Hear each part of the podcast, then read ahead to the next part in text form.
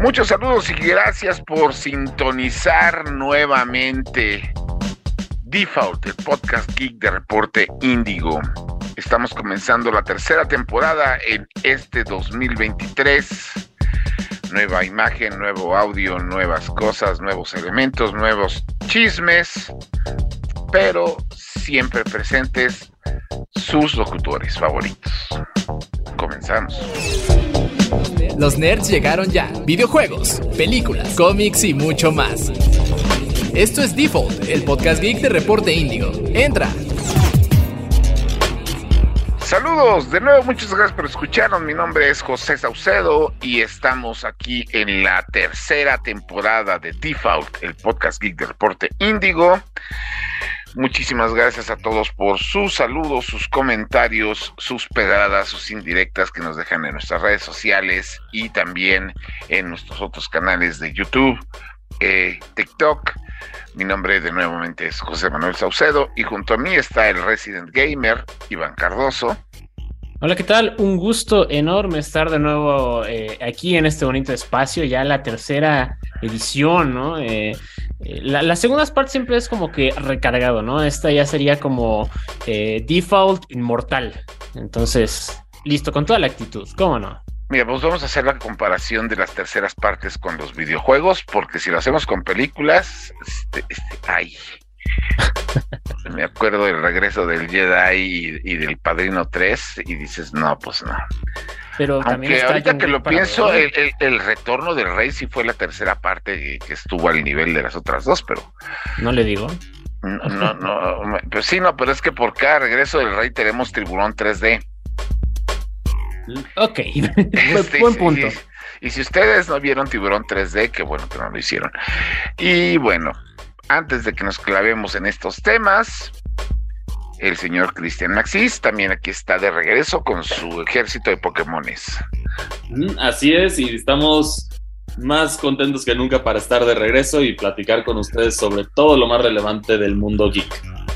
Así es, y si ustedes se han dado cuenta que en el sitio forzosamente tenemos notas de Pokémon todos los días casi, con todo el día, todo es culpa de él que ya, eh, sabemos que es un juego grande y ahí está saliendo la cobertura. Todavía hay chismes que, que van saliendo, poco a poco van saliendo y también ya se acerca el, bueno, ya, ya se acercan los 30 años de Pokémon eventualmente, que también es, eh, no, es no es cosa, no es, cosa chica. Mira, eso te, te, te, daría un comentario, pero me acordé que cuando estaba celebrando Pokémon sus primeros 25 o 20 años, hicieron un anuncio en el Supertazón que se me hizo de las cosas más grandes que he visto en cuanto a publicidad de videojuegos. Si ustedes tienen oportunidad de, ver, de, buscarlo en YouTube, búsquenlo como Pokémon Super Bowl Commercial.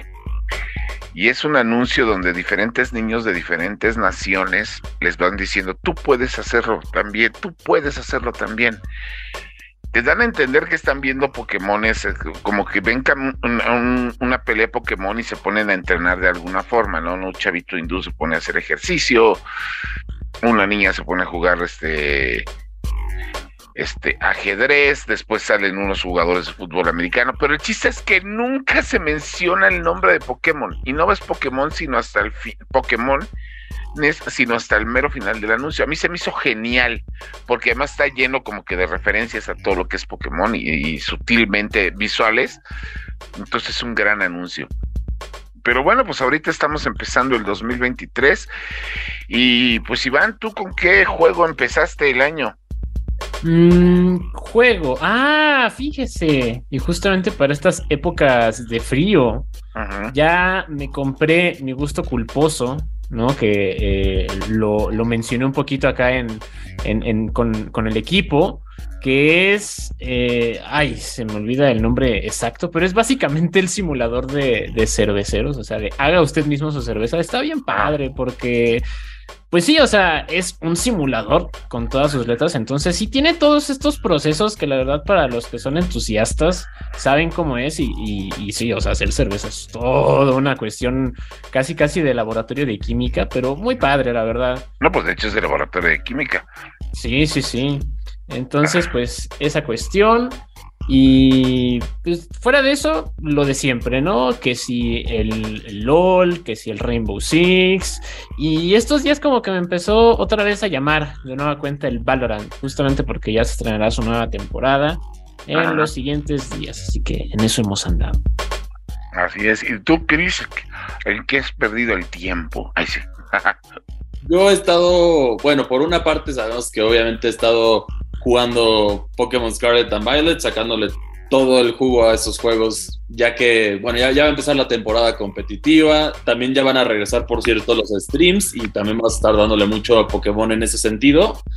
Y por otra parte, aprovechando que van a salir dos títulos de Nintendo, de los cuales hablaremos más al rato, he estado jugando también de nuevo The Legend of Zelda Breath of the Wild, que no pierde el encanto ese juego, sigue siendo tan divertido como lo como cuando lo jugué por primera vez en 2017.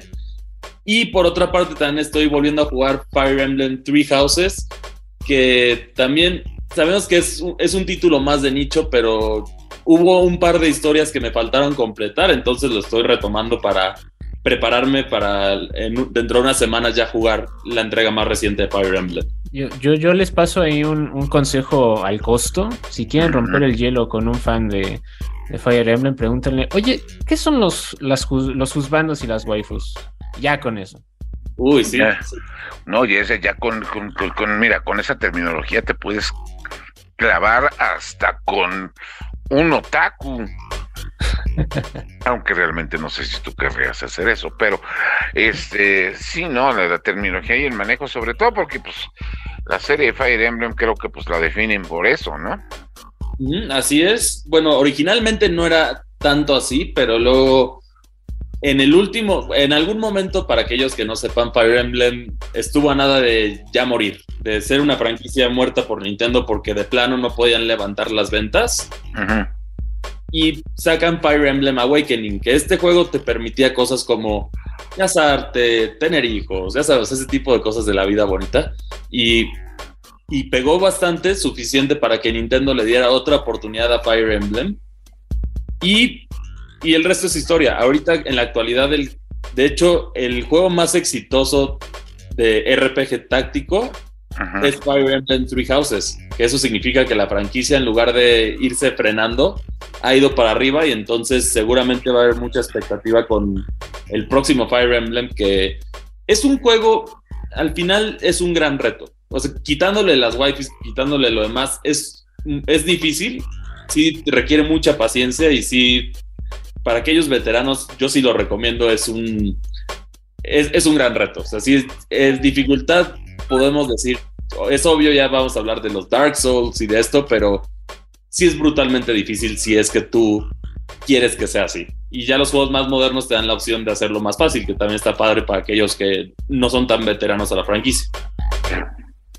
Pues ustedes que no lo saben y para quienes no lo, y, ustedes eh, no están para saberlo yo para contarlo. Cuando se estaba desarrollando el Super Smash Bros. Melee, estamos hablando que esto es antes del año 2000, ¿no?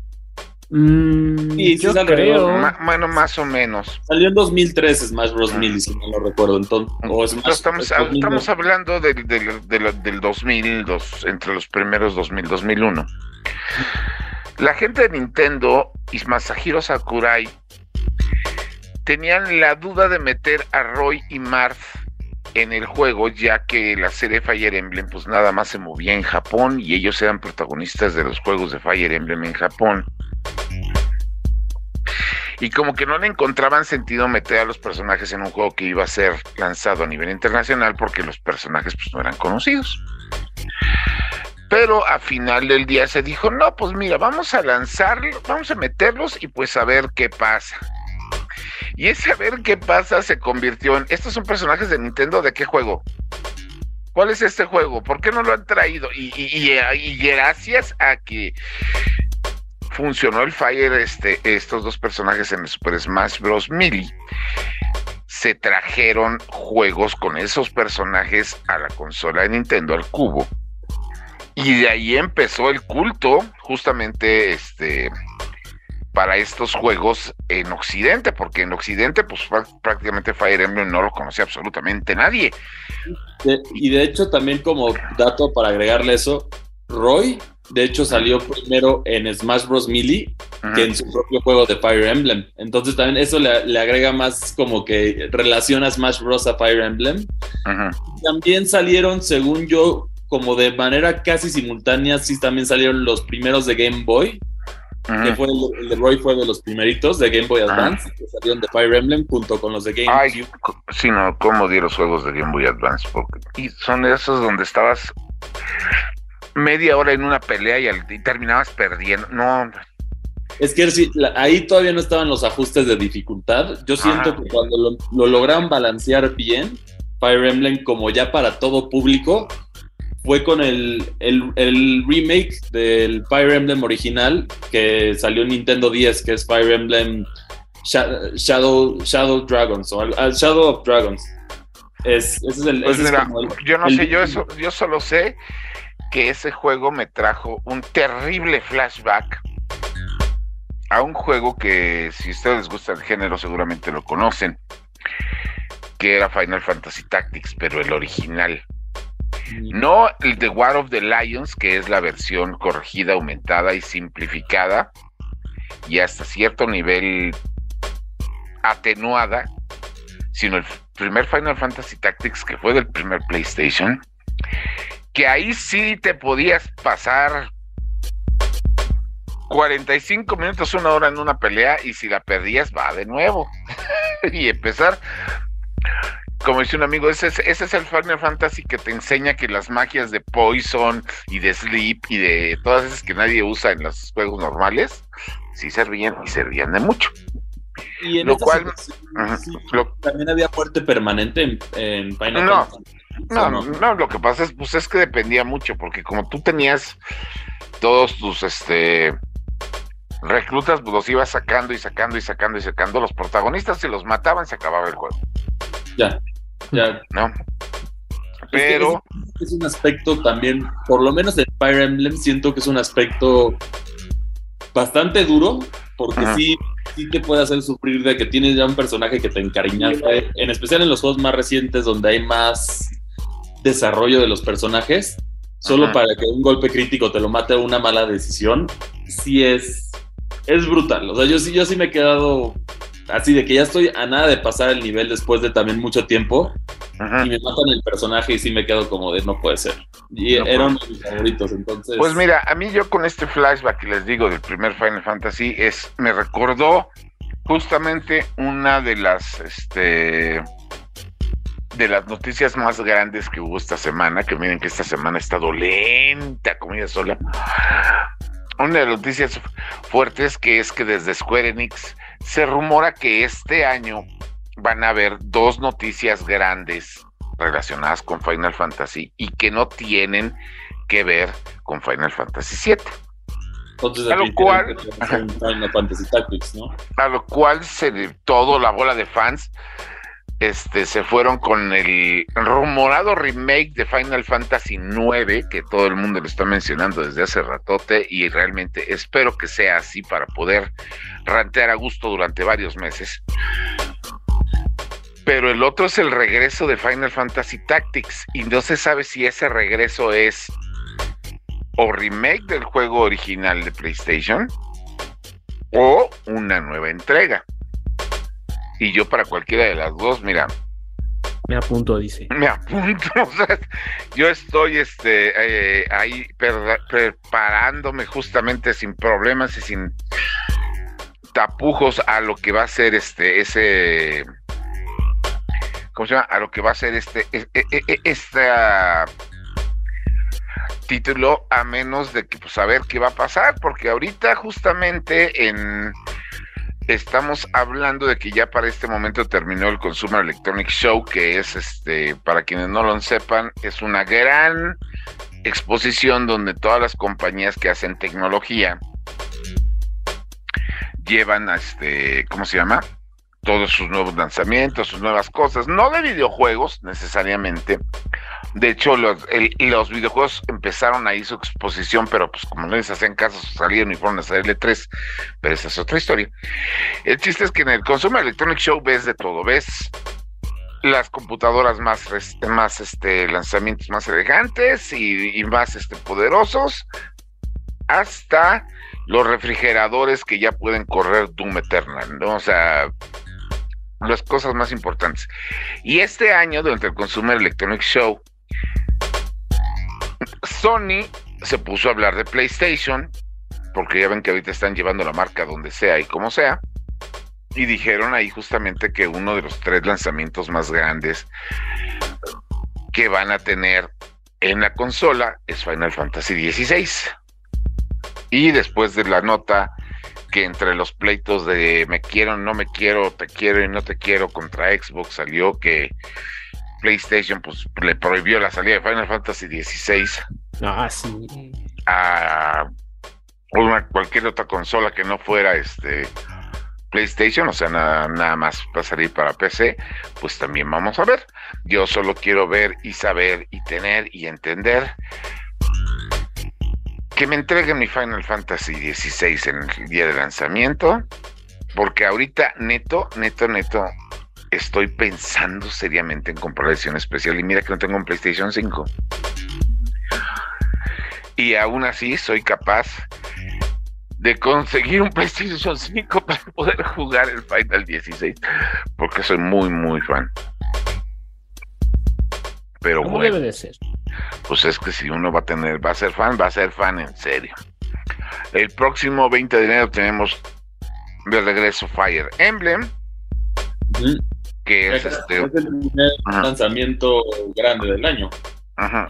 Ahí, ahí, em, y ya con ese empezamos los ratazos, porque también vienen muchos lanzamientos indies estos días, los cuales vamos a estar cubriendo en la página de Indigo Geek.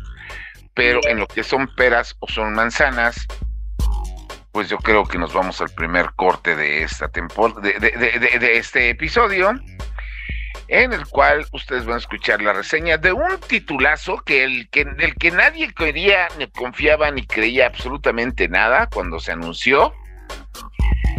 Y resultó ser éxito entre un nicho de personas, entre los fanáticos de la comedia absurda, y que yo, yo quiero pensar que fue todo un reto de, adaptación a otros idiomas porque pues vaya que vaya que debió haber sido eso.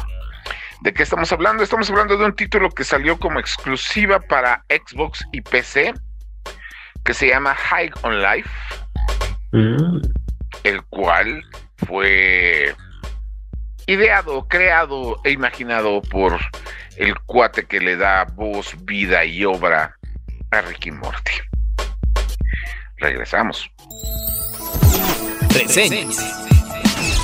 El género de disparos en primera persona es uno que tiene cierto estándar que ya esperamos prácticamente en cualquiera de los títulos. Cada uno de los juegos generalmente cumple ciertos tipos de reglas que hacen que lo único que cambie dentro de cada uno en sí sean las armas y enemigos, ya sea del pasado, presente o futuro. High on Life es un juego que le brinda frescura a un género que quizás necesitaba una sacudida. Rick and Morty es uno de los programas animados de comedia más populares a nivel mundial, y justo por eso no es coincidencia que Justin Roiland, creador de Rick and Morty High Life, trae bastante de este sentido de humor carismático al juego. Generalmente con los juegos de comedia sufren de muchos momentos en donde los chistes no pegan con el público. Este no es el caso con High on Life. Puede sonar un poco cliché, pero si te gusta el sentido del humor de Rick and Morty, vas a disfrutar la experiencia. El diálogo contiene una serie de burlas, críticas al desarrollo de videojuegos y a las críticas de los videojuegos, humor negro, humor que rompe con la cuarta pared, e incluso interacciones que se sienten mucho más realistas ya que los personajes reaccionan ante tus acciones. Este mismo enfoque en comedia también se ve en la premisa ridícula. Básicamente en este juego, un cártel de narcotraficantes alienígenas que hacen drogas con la esencia de la vida de diferentes seres vivos descubren la Tierra, planeta que contiene a los humanos que resulta tener una esencia de vida bastante fuerte que crea alucinaciones muy fuertes, por lo cual quieren esclavizar a nuestro planeta. Nuestro protagonista junto con su hermana tienen la fortuna de encontrar una pistola parlante que los llevará a comenzar su nueva aventura. Esto hará que el protagonista sea el cazarrecompensas que la humanidad necesita para ser rescatado. El diálogo y la premisa se complementan bastante bien y crean una gran cantidad de momentos que sí me hicieron reír bastante. Al final, si eres fan del humor de Justin Roland, te sentirás como en casa y si no conoces su material,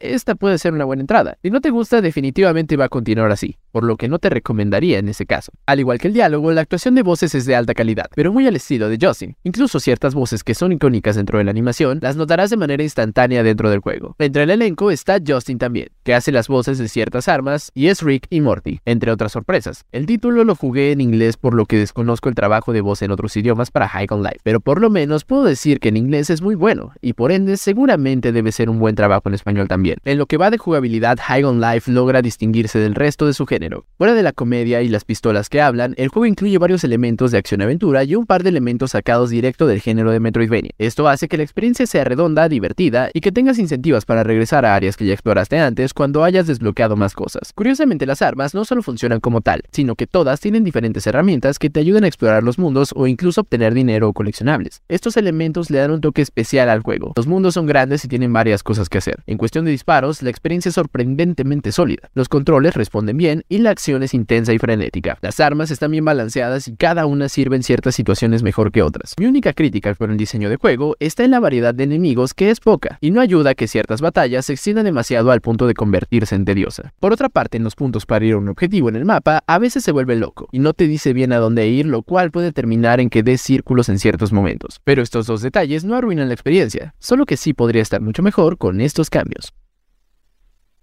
La calificación es de 8.0.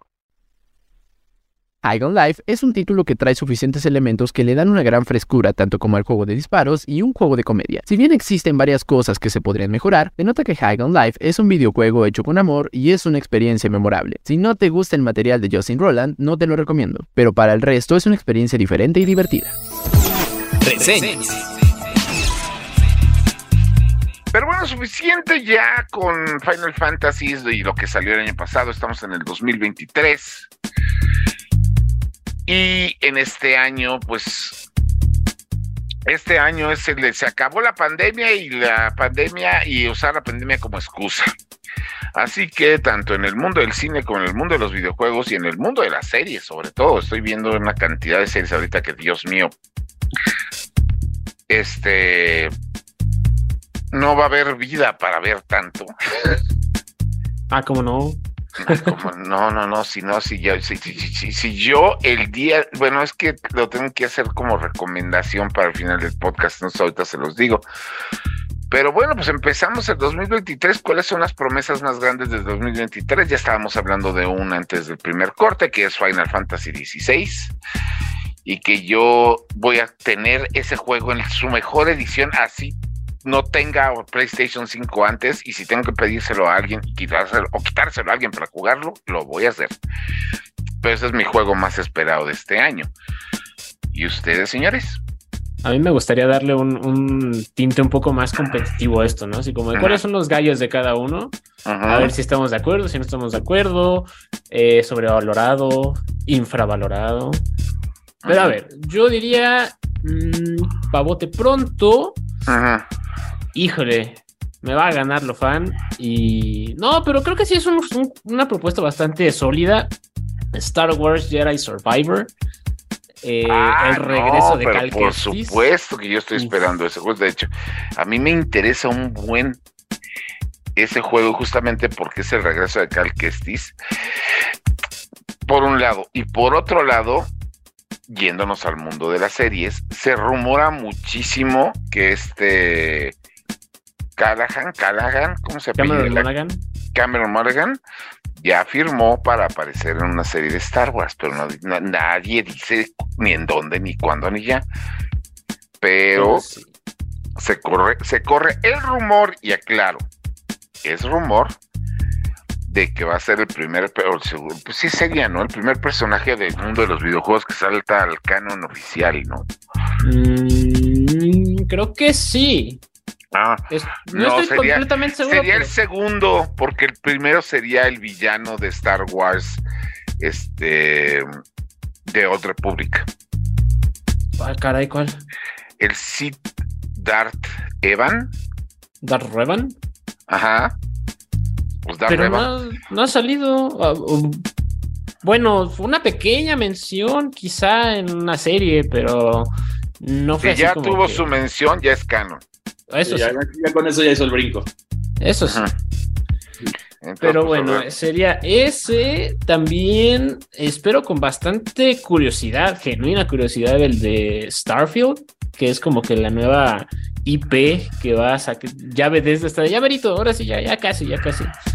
El que ya ya retrasaron como 200 veces y que traen, va a traer como 10.000 planetas para que los ignores y te vayas sobre la historia. Algo así. Sí, sí, mucha gente justamente es lo que les da miedo, ¿no? Que, que sea que va a pasar otra vez lo que con No Man's Sky, pero bueno, yo quiero pensar viendo el, el vaso medio lleno, si ya tienes ese precedente, pues al menos ahora sabes qué no hacer, ¿no? Pues mira, si así fuera, Electronic Arts no estaría donde está parado ahorita. Eh, ellos se cuecen aparte, pero, pero, pero, pero, pero.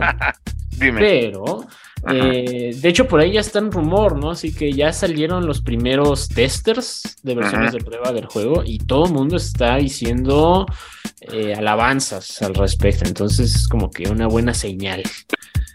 Y... diría que es una buena señal si no fuera que los conozco y son capaces de que, a ver, ustedes cuatro van a decir esto sobre el juego de manera anónima a los medios. Ah, me rompe la ilusión. Eso es que no es que te rompa la ilusión, es ya encarrerado el ratón. Usted ya sabes, es que cuando tienes demasiado tiempo en esta industria, ya te sabes quiénes son los que hacen trampa y cómo les gusta hacerla. y, y, que bueno, con Starfield creo que eh, Bethesda trae ahí hoy una pues un ruidito, ¿no? Eh, fuera del campo de lo legal, Bethesda pues últimamente no ha entregado lo mejor que tiene. Pero pues está, y lo necesita ya porque no se puede vivir de, de Dead Scrolls de Skyrim. Así, ahora imaginen la escena de los Simpsons, de no vives de ensalada, pero con Skyrim. Entonces, pues, también. Algo así. Algo así. Nelly, ¿tú qué, Perdón por la interrupción, pero parece también que va a llegar, no es un nuevo juego, que de hecho nosotros ya tenemos la reseña, pero Ghostwire, que también es de Bethesda, va a llegar a, aparentemente va a llegar a Xbox. Es uno como de los pocos lanzamientos que hay casi confirmados. Sí, pero Ghostwire, fíjate que Ghostwire fue el juego eh, que en las listas que todo el mundo sacó de fin de año, lo encontré tanto en las juegos más raros que vas a poder jugar, como en las grandes decepciones del año. Pero bueno, pues ahí está. Ahí, o sea, es parte de porque la verdad lo, había platicado con Neri en otras ocasiones, pero el, el, el, panorama de 2023 hasta ahora es muy desconocido. De Xbox tenemos, o sea, títulos exclusivos fuertes, solamente tienes el caso de, Forza Motorsport y, Starfield. Esos son Redfall también. ¿Cuál?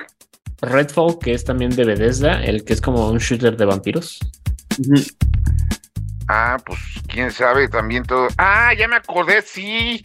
Pero pues de todas maneras son, son exclusivos que no son exclusivos vende consolas, que eso es justamente lo que mucha gente le importaría, ¿no?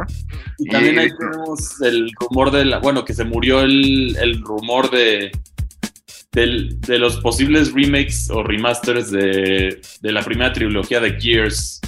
Ah, sí. Esto hubiera sido un buen golpe para Xbox porque ahorita con sus exclusivos parece más que son, este año parece que es más Bethesda que algo de Xbox en sí, de, las, de los clásicos de Xbox, porque no hay nada.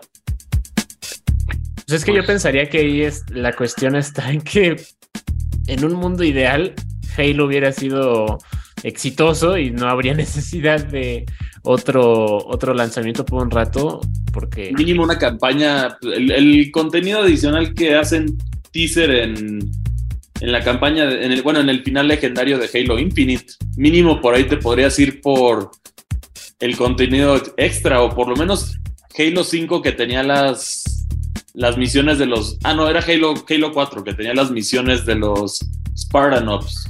Algo, algo de contenido para el canon mínimo, aunque sea para levantarlo, en lo que arreglas el multijugador, porque sí está el panorama ahí. Y luego, el, y luego tiene la situación de PlayStation, que está peor todavía porque ya lanzó su vende consolas el año pasado, que fue God of War Ragnarok. También lanzaste Horizon y ya ahora, ¿qué te queda? Un, ya como que ya aquí ya se empieza, ya empieza otra vez el misterio ahora con. No, PlayStation este año tiene un vende consolas mucho más fuerte que God of War y mucho más grande que, y mucho más grande que Horizon. Y se llama Spider-Man. Ah, sí es cierto. Spider-Man 2, créeme, va a vender. ese juego, si lo hacen 100% exclusivo de PlayStation 5, vende consolas. Pero necesitas, ese es el tema. O, va a ser otro de esos juegos que lo limitan porque lo ponen en el PlayStation 4. ese es un... Pues aún así, eh, no, Spider-Man 2 sí ya sale exclusivamente en PlayStation 5. Está anunciado así desde, desde el teaser. Alabado sea el Señor que ya finalmente ya sale otro juego. Es el tercero, ¿no? Porque tuvimos... Más Morales, más Morales fue más bien como que un este un un una expansión, ajá. En ese sentido sí, pero lo que yo me refiero es, es el tercer título desarrollado first party que es exclusivo para el PlayStation 5, que llega junto a Returnal y junto a Ratchet Clank Drift Apart, porque los demás han sido han, sido muy conformistas en el sentido de, ah, bueno, lo sacamos para las dos consolas. Yo siento que esa es una crítica que, que yo tengo que parece que ya que no, todavía no ni, ni, Xbox ni PlayStation tienen un exclusivo exclusivo de sus consolas fuerte, porque al final todos los puedes jugar en, las pasadas también. Sí, sacrificas visuales y a lo mejor un poco de rendimiento, pero los puedes jugar ahí. No hay no, Nintendo. Nintendo sí tiene sus exclusivos, varios exclusivos 100% de, de Switch. Pero es el, es el único, o sea, de, los tres, ahorita es el único que tiene una cantidad así, o sea.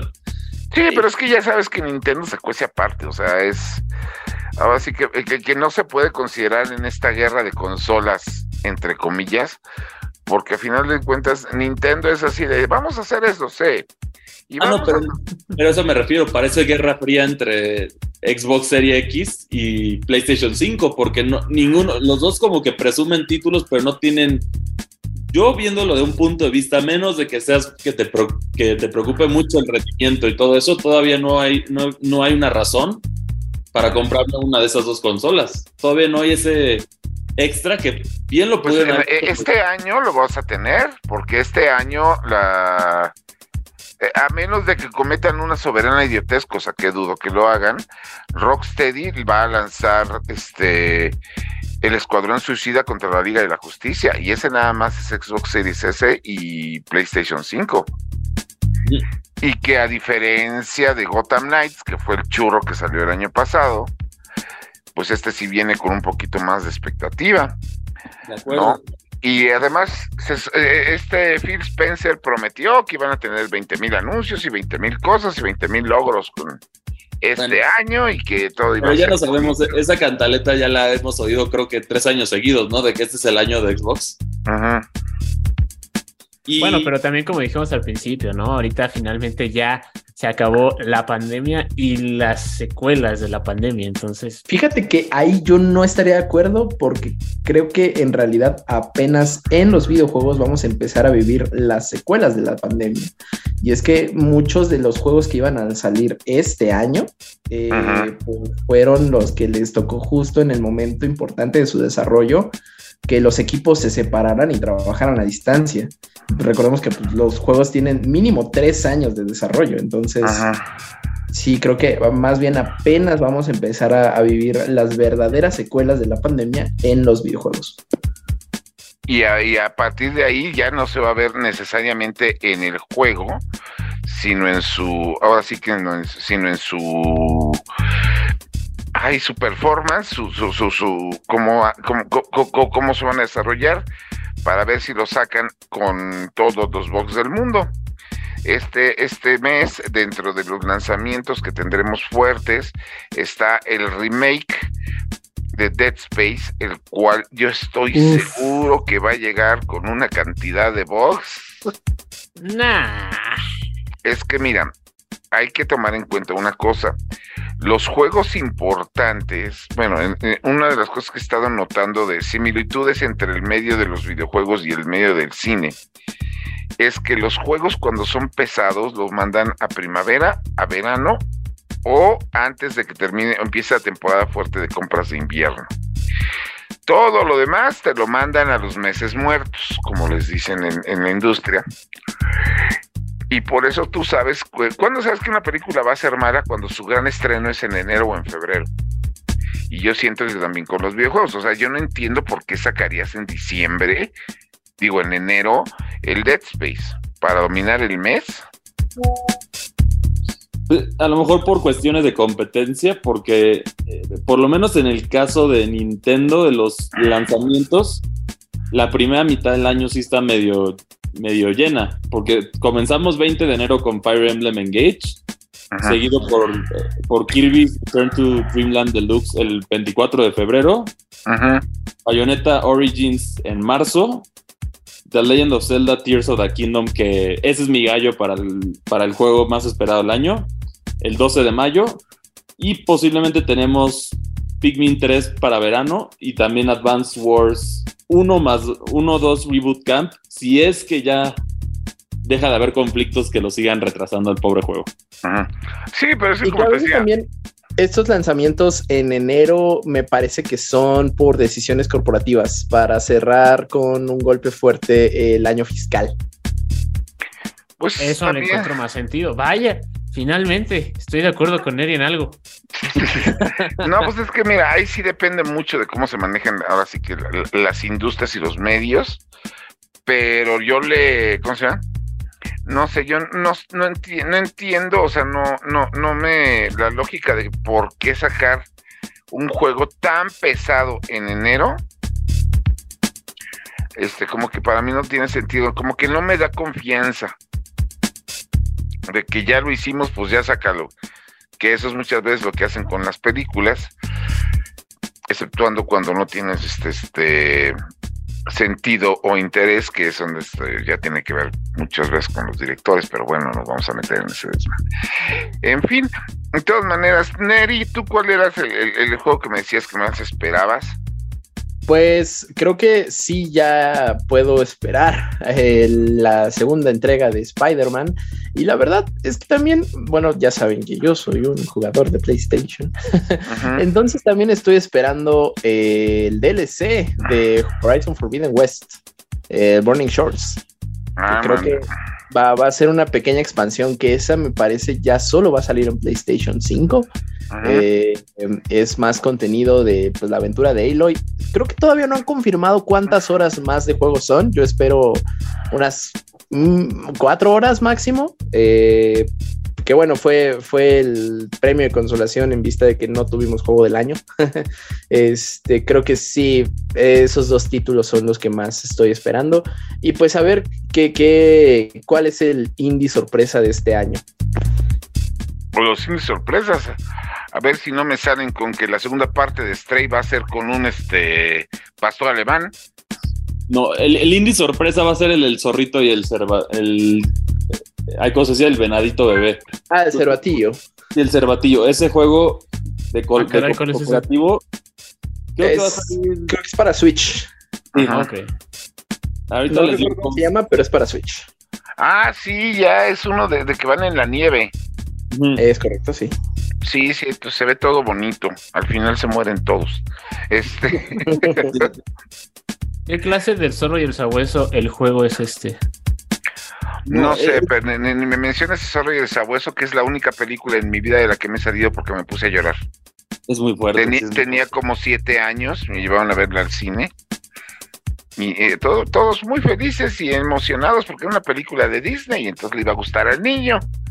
Y me salieron con esas Es que Bueno, ya, ya como, como último comentario aquí. Ah, me gustaría, me gustaría saber quién eran los creativos en esas épocas de las películas infantiles, porque pura sufridera. Ya, en fin, a lo que sigue. No, vamos a tener que dedicarle un programa a las películas ochenteras que marcaron nuestra, marcaron nuestra terapia. Pero bueno. Ya casi sale Blank, por cierto, tan 14 de febrero. No. Juego para jugar en pareja. qué momento tan romántico para salir. Coincido porque el juego es cooperativo como, bueno, como, como lo vimos de It Takes Two, es ese tipo de formato cooperativo dentro del juego. Entonces, yo creo que la fórmula vieron que sirvió.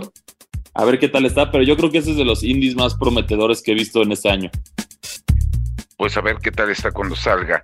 Chris, voy a hacer una pregunta muy tonta. ¿Cuál es el juego que más esperas? Yo, obviamente, bueno, ya lo había comentado que mi gallo era Tears of the Kingdom, pero este año en sí, para mí sí es emocionante porque, a ver, soy fanático de las franquicias que, de las franquicias olvidadas, entre comillas, de Nintendo. Entonces, para mí es una gran noticia que finalmente tenemos un Pikmin 4 que estoy seguro que ya estaba listo hace años, pero solo necesitaban ponerlo en el calendario. El nuevo Legend of Zelda, por obvias razones, ya sabes que es muy esperado un nuevo Fire Emblem también es, a mi parecer, es genial. Y el hecho de que no hay ningún lanzamiento fuerte anunciado por Nintendo para, el, para la segunda mitad del año, me empieza a dar un poquito de esperanzas de, Metroid Prime 4. Todavía no, no quiero ilusionarme, pero me empieza a dar un poquito de ilusión. ¿En serio crees que Nintendo se va se va a aventar a meter en el mismo año el Zelda más esperado con el Metroid más esperado, eso siento que sí sería una... Un, un balazo en el pie, ¿no? Ese sería un Horizon eh, Zero Dawn de parte de Nintendo. No, pero ya lo hicieron. Lo hicieron con. Recuerden que salió el mismo año para Nintendo Switch. Salió justo, se estrenó The Legend of Zelda Breath of the Wild y Entonces, no es algo que sean que no hayan hecho antes. Y yo creo que viendo este argumento, por ahí vi rumores de que posiblemente, de acuerdo a que va a salir la película de Mario Bros., vamos a ver algún juego de Mario Bros., pero no, no creo que sea un proyecto grande, es decir, un Mario Odyssey, un Mario 64. A lo mejor podría ser que no sé cómo sería recibido un New Super Mario Bros. de Switch, pero yo siento que... ¿Sabes? Un New Super Mario Bros. de Switch haría lo que pues lo justamente lo, para lo que fue creado la serie de New Super Mario Bros. que era para atraer a la gente que ya no jugaba porque no le jugaban los juegos en 3D y ellos querían jugar plataformas. plataformas como cuando estaban chiquitos, que ese fue el concepto original por el que nació la, la familia de New Super Mario Bros. Y yo creo que ese ya sería como que el, el colmo de muchas cosas de Nintendo, porque pues toda la gente mayor a la que todavía no le gusta el Switch, ah, pues mira, ahí va. Sí, pero en ese sentido, ahí está el misterio de la segunda mitad de Nintendo, porque tenemos la, lo único que tenemos confirmado hasta ahorita 100% es el paquete de Mario Kart los mapas que van a salir a lo largo de este año y tenemos la película de Mario Bros, pero ya para el cierre, por eso yo creo que el anuncio fuerte de Nintendo, yo sí veo que Metroid, Metroid Prime 4 puede salir ahorita, porque si no sale ahorita, yo creo que ya para próximo año ya significa que lo mandaron al, a la consola futura de Nintendo. Porque estás presionando mucho esa teoría. Sí. No, porque, o sea, al final ya llevas, ya el Nintendo Switch ya va a cumplir siete años. Ah, no, va, en, seis años y, va para siete años. Generalmente el promedio era de cinco años, entonces ya está. Pero es que ahí es, es, que ahí, y, supongo que Neri estará de, de, estará, me dará la razón. La situación ahí también tiene que ver con la pandemia. La pandemia hizo que de una manera técnica se retrasaran los, ¿cómo se llama? Los años de pues desarrollo, de, chips en general. Sí, los chips hay un problema de los chips, pero incluso el Nintendo Switch es un caso específico porque al final el, el chip que se usa para el Nintendo Switch era uno que se usaba para una era una pantallita de Android, que nadie se acuerda de esa pantallita. era como un control táctil, pero al final al final solo se usó para Switch y ya aparentemente ya no hay más desarrollo de eso, entonces significa que ya estamos viendo. No, no, yo, yo lo que sí definitivamente descarto es un nuevo modelo de Switch. Siento que ya eso ya, ya pasó. salió la nota, ¿no? La dijeron de que de, Devolver Digital lo dijo, o sea, sí existió un proyecto de Nintendo Switch Lite, o como ustedes digan, o como le quieran poner, Pero pues Nintendo dijo, no, de gastar en esto a gastar en la siguiente consola, mejor gastamos en la siguiente consola. Por eso yo creo que ya la tirada va hacia allá. O sea, a lo mejor yo diría que posiblemente el último año de Nintendo Switch con certeza es 2024. O sea, yo, yo no lo veo llegando a 2025. Pero es que aquí viene la siguiente pregunta. ¿Tú crees que Nintendo va a aventarse a sacar consola antes de que los otros dos cabrones digan, oye, vamos a hacer esto? Pero es que ya lo hizo. Yo estoy seguro de que sí, porque ya Nintendo ya juega en su propia liga, ya tiene su propia generación. Y creo que Nintendo Switch fue un gran, una gran prueba de eso. Entonces ya no le tienen miedo a sacar antes, porque ellos ya saben que tienen su propio mercado. Ajá.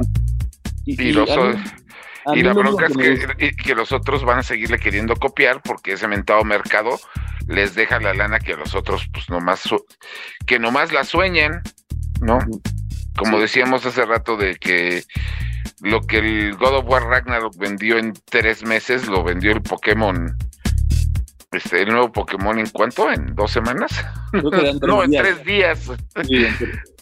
Y al final, yo lo, en esta situación de Nintendo está en una posición especial porque siento que ahorita, por primera vez en mucho tiempo, Nintendo se la puede jugar seguro, entre comillas, y yo estaría contento viendo que su siguiente consola fuera básicamente lo, lo que decíamos, un Switch con mayor rendimiento y lo que quieras, pero mantener el modelo híbrido y bueno, también obviamente que...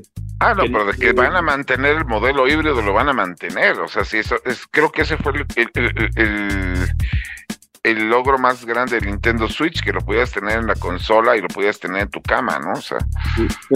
pero ya hemos visto esos cambios drásticos, por ejemplo, Nintendo Wii, que fue muy exitoso.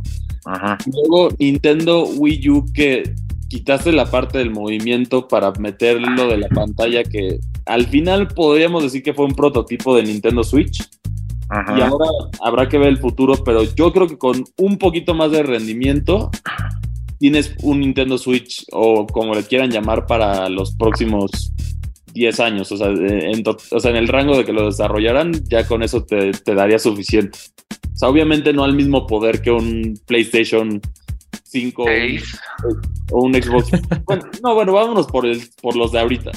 Porque sabemos que una consola híbrida, si tratas de hacer eso, que es lo que intentó hacer el Steam Deck, pues se te va a ir el precio a la nube. Entonces, tienes esa situación y yo creo que deberían de balancearlo bien para que, que tenga mayor rendimiento. O sea, soporte de 1080p o, o incluso si ya quisiéramos vernos un poquito más ambiciosos, ya meterle 4K de una vez Estaría genial, pero yo siento que eso es lo que debe de, hacer Nintendo. Simplemente un poquito más de poder y ya con eso seguir haciendo lo que, lo que ha estado haciendo.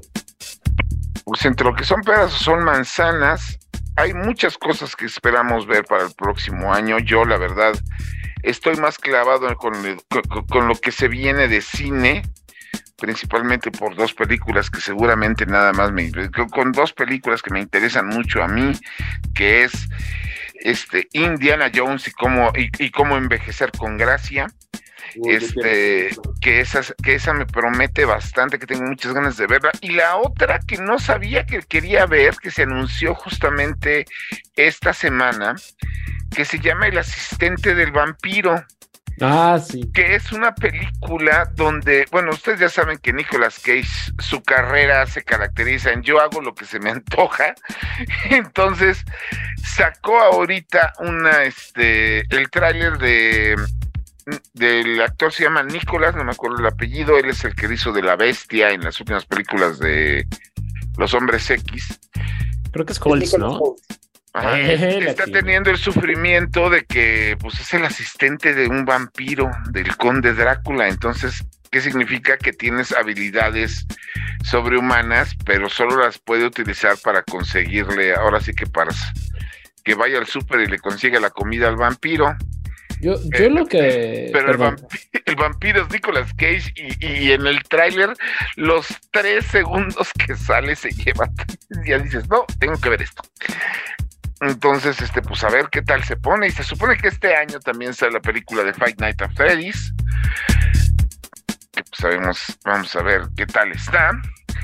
Y pues en cuanto a videojuegos y adaptaciones, la semana que entra ya tenemos este, sí es la semana que entra, ¿no? Este, bueno, es este mes, ya tenemos los últimos. Que, nos diga el fanboy de PlayStation. Es exactamente el 15 de enero, tengo mi fecha marcada en el calendario, aquí. Los últimos de nosotros tienen su estreno en HBO. Y entre más sacan de la serie, más ganas me dan de verla. A diferencia de todo lo demás que he visto de videojuegos. Así que pues a ver qué tal se pone. Y pues finalmente pues tenemos la película de Super Mario Bros.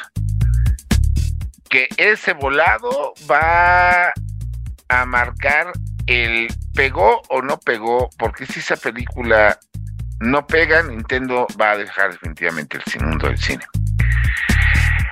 Pero si pega como todo el mundo cree que va a pegar, vamos a ver una fila entera de estudios de Estados Unidos agarrando personajes de plataforma para querer también sacar su propia peliculita. Pues ya está en marcha eso, siento yo, o sea, ya hay hasta de lo que no. No, pues, no, es que no, no, no, pues es que mira, hay, o sea, adaptaciones están de este tipo de juegos a cine. Adaptaciones está la de Ratchet and Clank, que nadie le hizo caso este, ¿cómo se llamaba el... Ay. Sly Cooper iba a tener su propia película que parecía la, película de vecinos invasores, pero con personajes de PlayStation. Pero pues quién sabe qué pasó. Tenía su tráiler y todo. El limbo todo ni siquiera ha sido oficialmente cancelada esa película. Otro interesante de un plataformero sería Boxy the Cat. Eso sería no, eh, Bobsy the Cat, que ahora quienes no me no, entiendan la referencia, Bobsy the Cat fue un personaje de plataformero 2D que era así como que un juego de esos mediocremente malos, pero su publicidad se trataba de tirarle a los grandes pues, para que le hicieran caso.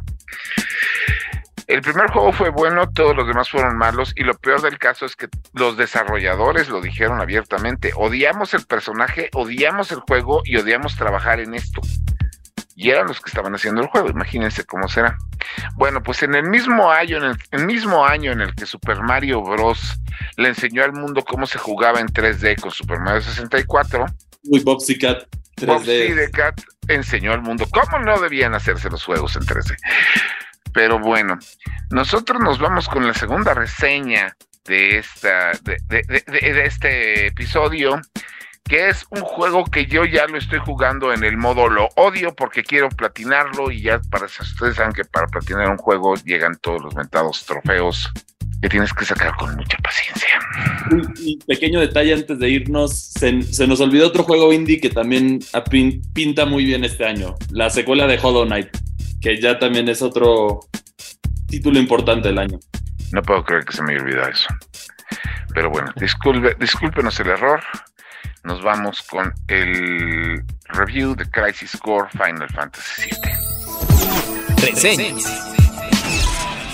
Final Fantasy VII no fue solo un gran éxito para Square Enix. Este título marcó un antes y un después en el desarrollo de videojuegos para esa época, además de convertirse en inspiración y punto de comparación para todos los RPG que se produjeron a partir de su salida. Obviamente, el clamor por una secuela era grande, pero no fue hasta una década después que esa continuación llegaría como parte de la compilación de Final Fantasy VII, un extenso proyecto que se conformaba de una película animada, un cortometraje y tres videojuegos que en conjunto narran la historia antes, durante y después de los hechos ocurridos en el videojuego original. De esta colección, Crisis Core Final Fantasy VII es la precuela directa del aclamado juego de PlayStation. Publicado originalmente para el PlayStation Portable como exclusiva, Crisis Core Final Fantasy VII fue uno de los mejores títulos que tuvo la primera consola portátil de Sony. Aún así, a pesar de su buen recibimiento por parte de la crítica y los fanáticos, esta entrega se mantuvo apartada en el PSP por más de una década hasta ahora que aprovechando el extenso remake que se está haciendo con su secuela, este juego también fue seleccionado para recibir una nueva versión corregida y aumentada. En Crisis Core Final Fantasy VII Reunion conocemos a Zack Fair, un joven cadete cuyo máximo sueño es alcanzar el rango de soldado de primera clase y así convertirse en un héroe como su ídolo Sephiroth. Desafortunadamente para Zack, esta aventura le revelará que no todo lo que le ha contado la compañía para la que trabaja es verdad, mientras ve como su ídolo y sus mejores amigos caen del pedestal en el que lo tenía idealizados. Uno de los primeros elementos que llamarán la atención de este remake es la considerable mejora en el trabajo gráfico, al menos durante las secuencias en tiempo real. Los modelos de los personajes son detallados y cuentan con un gran trabajo de animación, mientras que cada escenario está cuidadosamente planeado para lucirse en alta definición. Aparte, la música fue totalmente rehecha para hacer uso de los sistemas de audio de la actual generación, y los actores de voz originales fueron sustituidos por los que ahora forman parte de los remakes de Final Fantasy VII para darle algo de continuidad a la serie. Quizá la única bronca aquí es que los cinemas originales del juego fueron reutilizados, por lo que solo fueron escalados para esta edición, y su calidad palidece en comparación con las nuevas secuencias que se hicieron para este título, como son las animaciones de las invocaciones. En cuanto a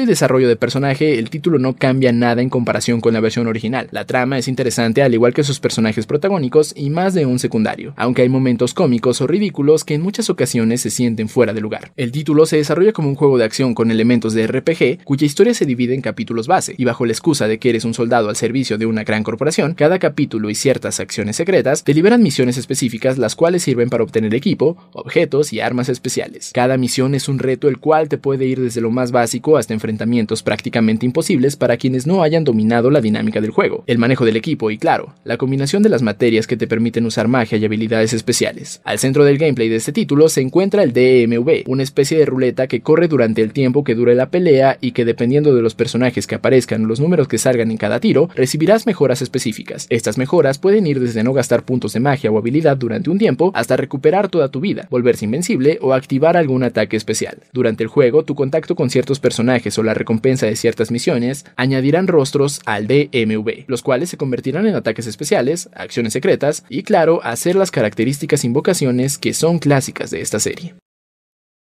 La calificación es de 8.0.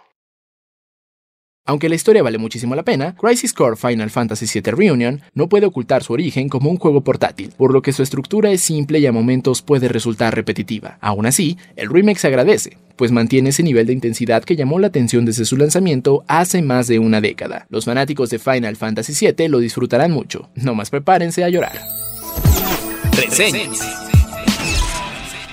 Y entramos al bloque final donde tengo que darles recomendaciones de varias series, películas y juegos que estemos checando ahorita en este instante. Señores, si pueden, regresen al Need for Speed Unbound y dedíquenle más tiempo, porque créanme, no, no tienen una idea. Ahora que ya tengo carros decentes, que ya puedo competir bien en el juego, cómo cambia la, la, experiencia del título. O sea, sí, sí, sí, se, vuelve todo muy, muy emocionante si se clavan. Denle una vuelta a Need for Speed Unbound por un rato. Y en cuanto a series, hay una serie que se estrenó en Netflix que se llama Caleidoscopio que está compuesta de ocho o nueve capítulos, pero el chiste es que los capítulos no están numerados. No se vale, ya me robaste mi recomendación.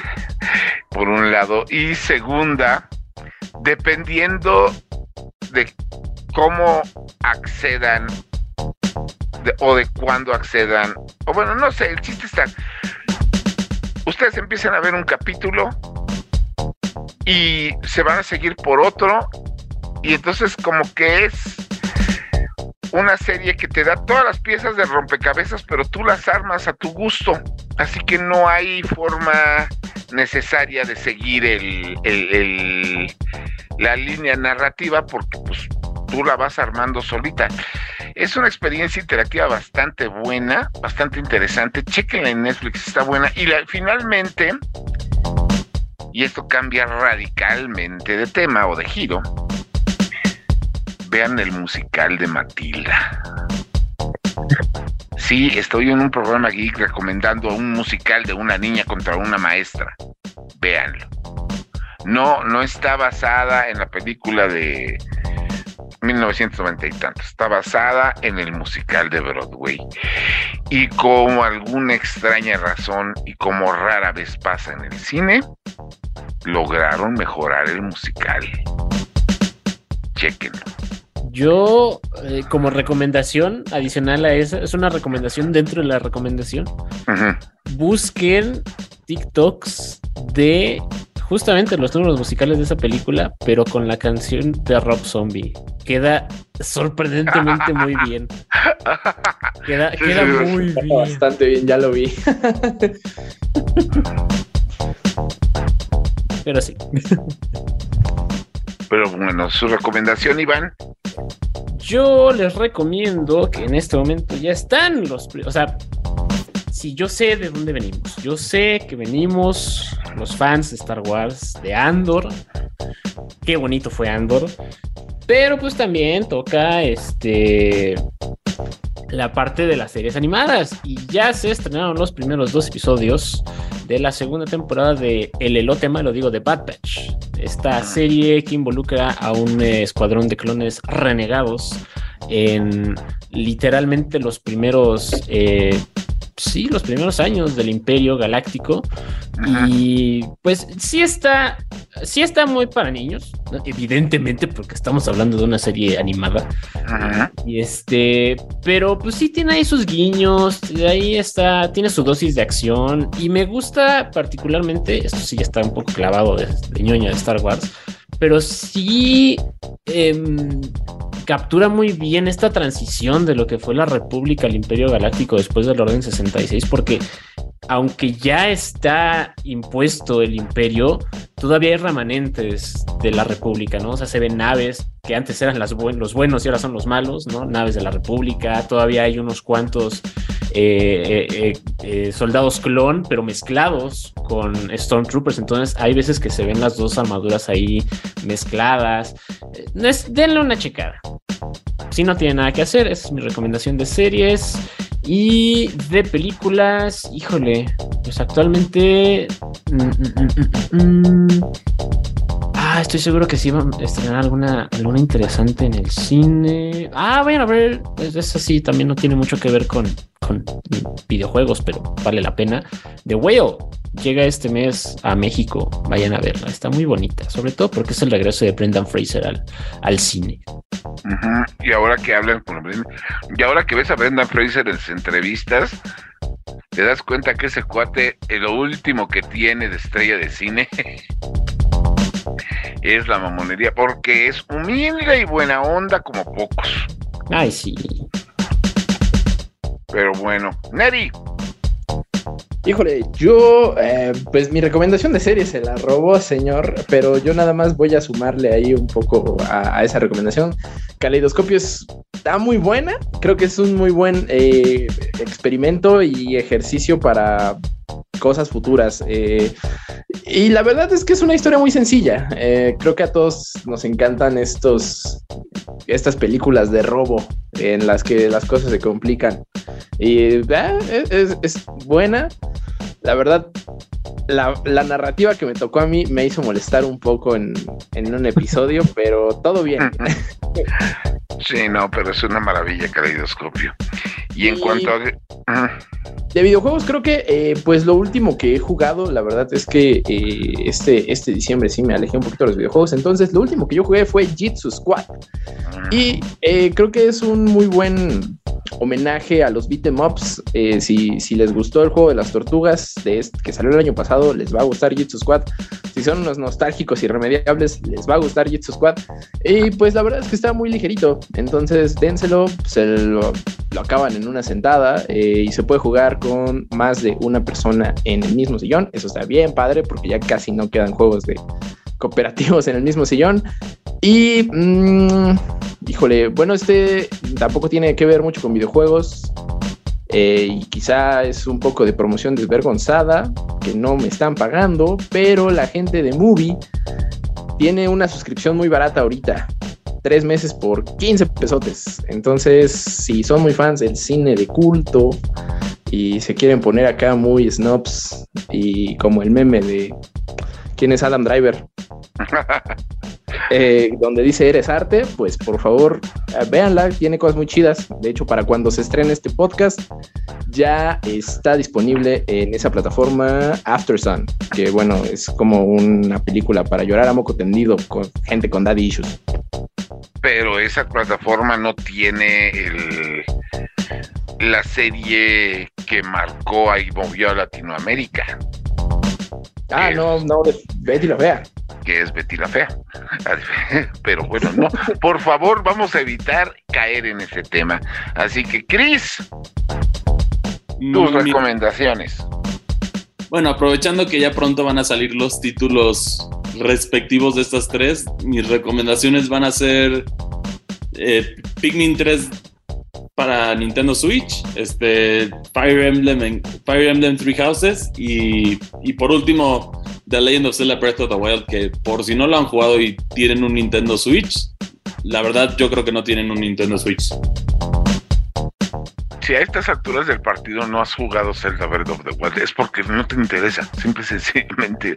O sea, es, creo que ese juego no es el mejor juego de Switch, sino que es un juego que marcó y definió a una generación y un momento en la historia de los videojuegos, porque de pronto es, hay un antes y un después de ese título. Lo cual sería una interesante discusión, la cual nos las vamos a mandar, la cual nos vamos a guardar hasta que las personas que nos están escuchando en nuestras redes sociales nos digan, ¿quieren que hagamos un especial de The Legend of Zelda? ¿Les gustaría que aquí en Default hiciéramos especiales dedicados a un solo juego en específico? Ah, estaría bueno. Una saga más bien, ¿no? O a una saga en específico. No nada más de, de, de gaming, sino también de cine, para poder meter Star Wars, o incluso hasta de cómics, porque miren que de, de de cómics este año con la llegada de Marvel a Panini, va a estar bastante interesante el tema. Así es que, pues díganos, quieren ver un, especial dedicado 100% a Zelda, 100% a Marvel, a Star Wars, este, a los juegos que Neri juega pero no dice que los juega. Ustedes díganos. en su amada sección, ¿qué rayos está jugando? Mientras tanto, nosotros nos despedimos. Este fue el primer episodio de la tercera temporada de Default, de Podcast Geek de Reporte Índigo. Muchas gracias que nos escuches, que nos compartan, que se suscriban. Este, un, saludo. Hay un ah, saludo. Ah, tenemos el saludo a Mac OS Lion que dice que no lo saludamos. Pues aquí te mandamos un, te mandamos un saludo entre los cuatro. Y feliz año nuevo. Y feliz año nuevo. Muchas gracias por habernos escuchado y pues nos vemos la semana que entra. O nos oímos. Bye. Acabas de escuchar Difo, el podcast geek de Reporte Índigo. Nos escuchamos la próxima semana, pero el chismecito friki no para en todas las redes sociales de Indigo Geek MX. Hasta la próxima. Este podcast de Reporte Índigo es producido por César Carrera, con locución de José Saucedo, Cristian Maxice, Iván Cardoso y Marcos Neri. Default, el podcast geek de Reporte Índigo.